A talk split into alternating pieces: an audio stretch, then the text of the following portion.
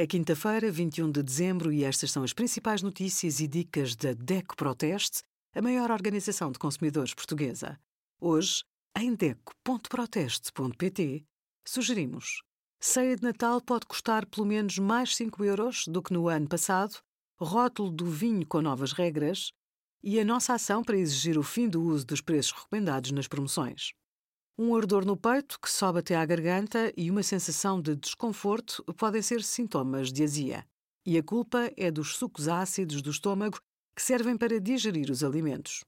Em determinadas situações, estes ácidos sobem e causam dificuldades de digestão. Não comer demais, evitar alimentos gordos, café e álcool e manter um peso saudável são atitudes benéficas contra a azia. Os antiácidos têm efeito quase imediato e também dão uma ajuda. Obrigada por acompanhar a DECO Proteste, a contribuir para consumidores mais informados, participativos e exigentes. Visite o nosso site em deco.proteste.pt.